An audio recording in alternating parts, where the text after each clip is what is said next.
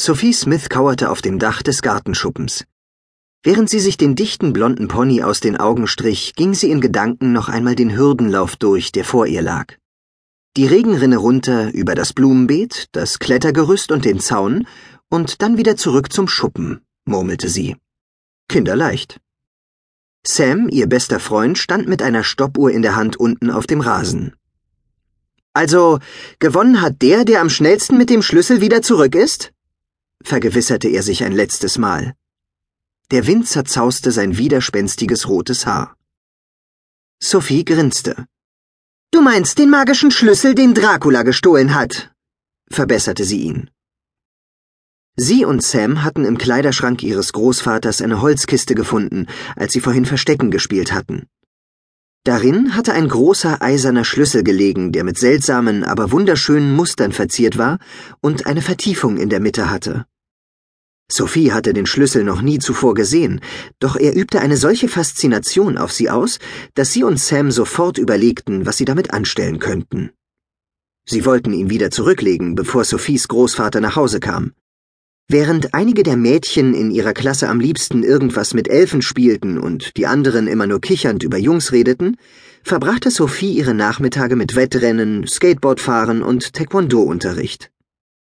Sie trug immer nur Jeans und T-Shirt und obwohl sie langes blondes Haar hatte, das ihr bis zur Hüfte reichte, steckte sie es nie mit Glitzerhaarspänkchen oder Schleifchen fest. Wenn sie groß war, wollte sie als Stuntfrau beim Film arbeiten. Das war ihr Ziel. Jetzt blickte sie konzentriert hinunter auf den Garten und zog die Stirn in Falten.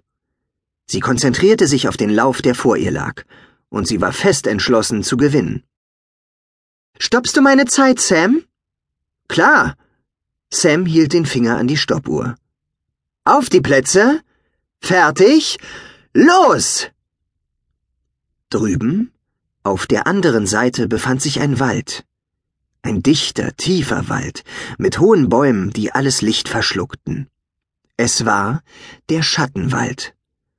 Niemand wagte sich je dort hinein, und in der Schule erzählte man sich hinter vorgehaltener Hand Geschichten von wundersamen Wesen, die man durch den düsteren Wald hatte streifen sehen, und von stechenden Blicken, die einen aus dem Gebüsch heraus zu verfolgen schienen.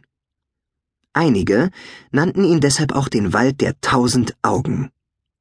Sophie glaubte nicht ernsthaft an diese alten Legenden, und dennoch spielte sie nur selten im Wald. Erst heute Morgen hatte ihr Großvater sie wieder einmal gewarnt, sich nur nicht dort hineinzuwagen.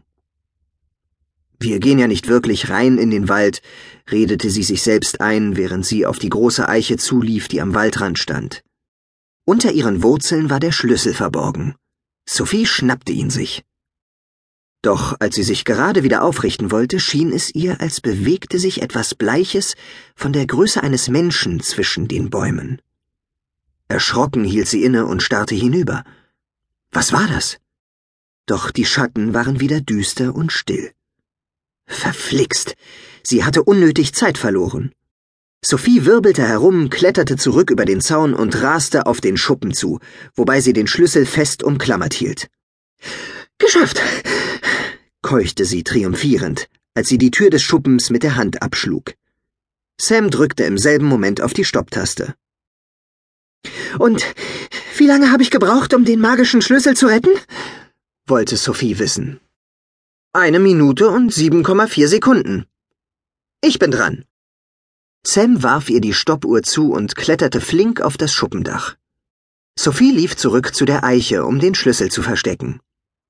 Als sie über den Zaun stieg, wirkte der Wald sonderbar still. Nicht ein einziger Vogel war zu hören. Eine Gänsehaut kroch über ihre nackten Arme.